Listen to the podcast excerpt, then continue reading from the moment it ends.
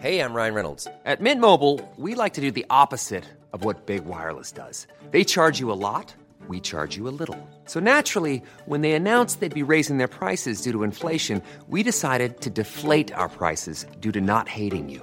That's right. We're cutting the price of Mint Unlimited from $30 a month to just $15 a month. Give it a try at mintmobile.com slash switch. $45 upfront for three months plus taxes and fees. Promo rate for new customers for limited time. Unlimited more than 40 gigabytes per month. Slows. Full terms at mintmobile.com.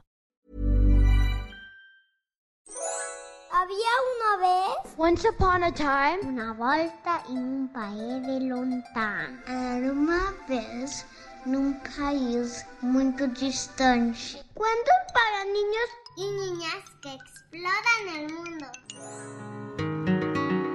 Hola, yo soy Manu y el cuento de hoy se trata de un tema muy importante que todos debemos aprender. Pero antes de empezar, quiero darle un mensaje a todos los adultos que nos están escuchando, pues hablaremos de racismo y prejuicios. Sé que a veces es difícil cambiar nuestras ideas, pero si queremos formar un mundo mejor, debemos hacerlo de manera correcta, aceptando a todos tal cual son, respetando e inculcando respeto. Recuerda que más que palabras, las niñas y niños aprenden mejor desde el ejemplo, por lo que te invito a empezar cambiando pequeñas cosas para contribuir poco a poco a crear un mejor entorno para nuestros peques. Hablar de racismo no está mal, las diferentes razas existen, pero ser de un color u otro no nos hace mejores ni peores que los demás. Y esta fue una importante lección que aprendió nuestro protagonista, que tenía fuertes prejuicios sobre los que se veían diferentes a él. Niñas y niños, ¿saben qué es un prejuicio? Es una idea generalmente negativa que tenemos sobre algo o sobre alguien. En el cuento de hoy les contaré sobre Luca, un niño zombie que tenía la cabeza llena de prejuicios y gracias a sus nuevos amigos aprendió una valiosa lección. Esto es Había una vez. Comenzamos. Este puede sonar un cuento muy tenebroso. Pero no lo es. Bueno, ok, tal vez solo un poco. Luca era un niño zombie cansado de leer historias en donde ellos, los zombies, eran malos. Estoy harto. Yo no soy malo. Papá tampoco y mi mamá, ella menos. Mi mami es la zombie más amorosa del pueblo. No me gusta que, solo por ser pálido o verdoso, o estar un poco despeinado, los demás piensen que me comeré sus cerebros. Cerebros. Si tan solo supieran que soy un niño como cualquier otro decía el pequeño zombie para sí mismo. Mamá, ¿qué puedo hacer para que los demás niños monstruos piensen que soy bueno? preguntaba Luca. Oh, pequeño, ¿por qué alguien creería que no lo eres? respondió su madre con curiosidad. En la escuela siempre dicen, ¡Ahí viene el niño zombie! Correr no se comerá sus cerebros y eso no me gusta para nada, explicó Luca. Ya veo. Bueno, sé tú mismo, mi niño. Trata a los demás como te gusta ser tratado. Respeta a los que piensan diferente y a los que se ven diferente a ti.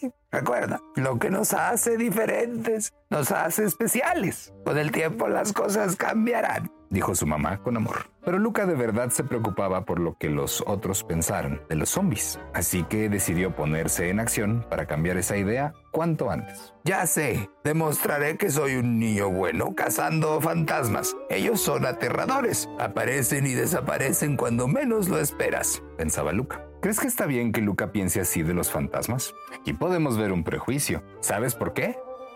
Luca cree que los fantasmas son malos por cómo se ven, o mejor dicho, por cómo no se ven, pero otros monstruos creen que los zombies son malos porque se dice que comen cerebros. En fin, decidido a cumplir su misión, el pequeño zombie llegó a una gran casa abandonada. Todos en el pueblo sabían que era hogar de una familia de fantasmas, pero nadie estaba seguro porque, claro, nadie los había visto en realidad. En cuanto Luca se aproximó a la puerta, esta se abrió de inmediato, así, sin siquiera haberla golpeado. ¡Ay!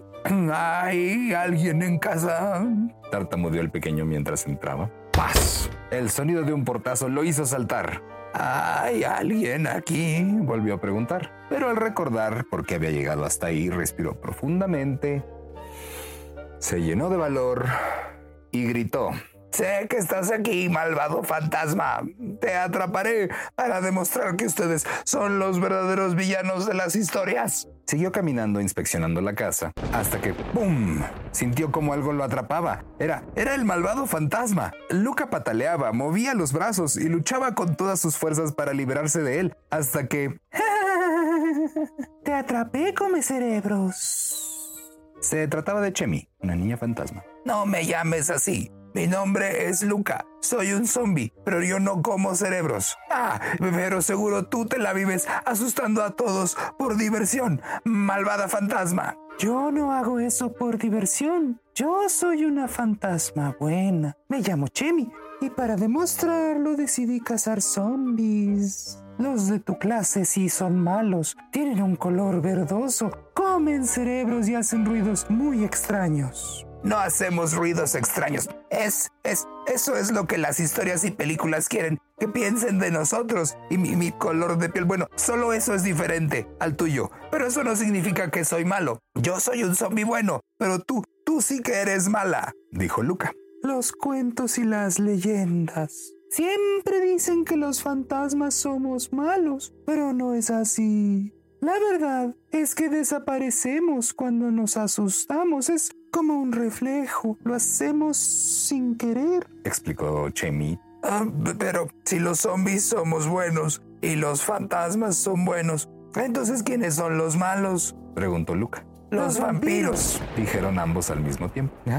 Ah, claro, ellos, ellos chupan sangre. Sin duda deben ser malos, explicó Luca. Al darse cuenta de que pensaban igual, se unieron para cazar vampiros y demostrar que zombies y fantasmas eran buenos, sin importar su color o apariencia. ¿Crees que está bien que ambos piensen así de los vampiros?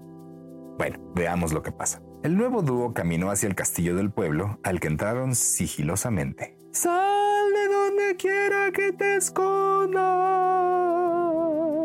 gritó Chemi. Vayamos al sótano. A los vampiros no les gusta la luz y se resguardan ahí, dijo el pequeño zombie. Eso dicen todas las historias. Y si lo dicen las historias, debe ser verdad, añadió su amiga fantasma. Fue así como decidieron bajar y al entrar al sótano, ¡zas! La puerta se cerró por fuera. Déjanos salir. Abre la puerta, malvado vampiro, exigió Luca. Jamás. Soy un cazador de zombies y fantasmas. Así demostraré que los vampiros somos buenos, explicó Oliver, el niño vampiro del pueblo. Estás loco. Todos sabemos que los vampiros chupan sangre. Ustedes son los malvados, dijo Chemi. Chupar sangre. Qué locura. Eso solo lo dicen los libros y las películas. Los vampiros no hacemos nada de eso, dijo Oliver mientras abría la puerta del sótano. Ah, no, preguntó Luca con extrañeza. Les contaré. Las historias de vampiros tienen cientos de años, pero ninguna es verdad. En realidad somos criaturas muy tranquilas. No salimos de noche a chupar sangre ni nada de eso. Lo que más me gusta a mí es comer betabel. Tal vez por eso creen que es sangre. Ah, pero los zombies comen cerebros y los fantasmas no. Esos desaparecen todo el tiempo. No son de fiar, dijo el niño vampiro. Nada de eso. Nosotros no comemos cerebros, dijo Luca muy molesto, pues estaba cansado de escuchar esa idea. Los fantasmas sí somos confiables. De hecho, somos criaturas muy leales. Desaparecemos por reflejo. Es eh, como cuando quieres estornudar. Eso no lo puedes contener, ¿o sí? Preguntó Chen. Ambos niños negaron con la cabeza. Hmm. ¿Y entonces quiénes son los malos? Preguntó Olive. En ese momento, Luca recordó las palabras de su madre y repitió para sí mismo. Lo que nos hace diferentes nos hace especiales. ¿Qué dijiste? Preguntó Chemi. Claro, no es que haya criaturas malas en el pueblo. Esas son ideas que hemos repetido sin razón. Todos somos diferentes, ya sea en color, o tamaño y sonido, y hasta en olor. Y justo eso es lo que nos hace especiales, explicó Luca con gran emoción. Los nuevos amigos estuvieron de acuerdo en eso y sonrieron al darse cuenta de que cada uno tenía un tamaño, color y habilidades diferentes. Y colorín colorado, este tenebroso cuento se ha terminado. ¿Alguna vez te has sentido diferente del resto de los niños? Cuando eso pase, recuerda lo que dice la mamá de Luca. ¿Lo repetimos juntos? Lo que nos hace diferentes nos hace especiales. Todos tenemos algo que nos distingue de los demás y ser diferente está bien. Recuerda que los prejuicios es una idea generalmente negativa que tenemos sobre algo o alguien y estas ideas pueden impedir que descubramos un nuevo amigo. Así que sacudámonos todo eso para tratar a los demás como nos gustaría ser tratados. Con respeto y con empatía. Ahora, haz un dibujo sobre la historia que acabas de escuchar y compártelo en nuestra cuenta de Instagram en arroba podcast-había una vez. Puede ser de los nuevos amigos explicando sus diferencias o de Luca platicando con su mamá.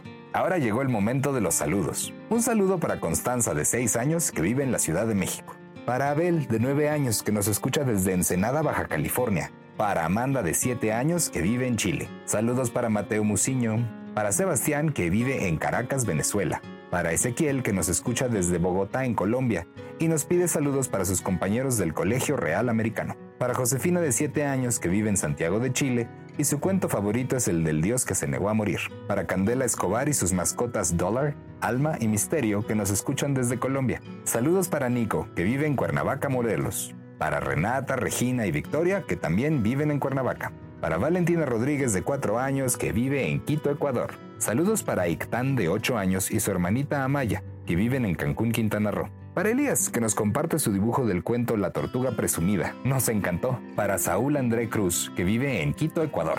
Para Ana Sofía y María José, que viven en Medellín, Colombia.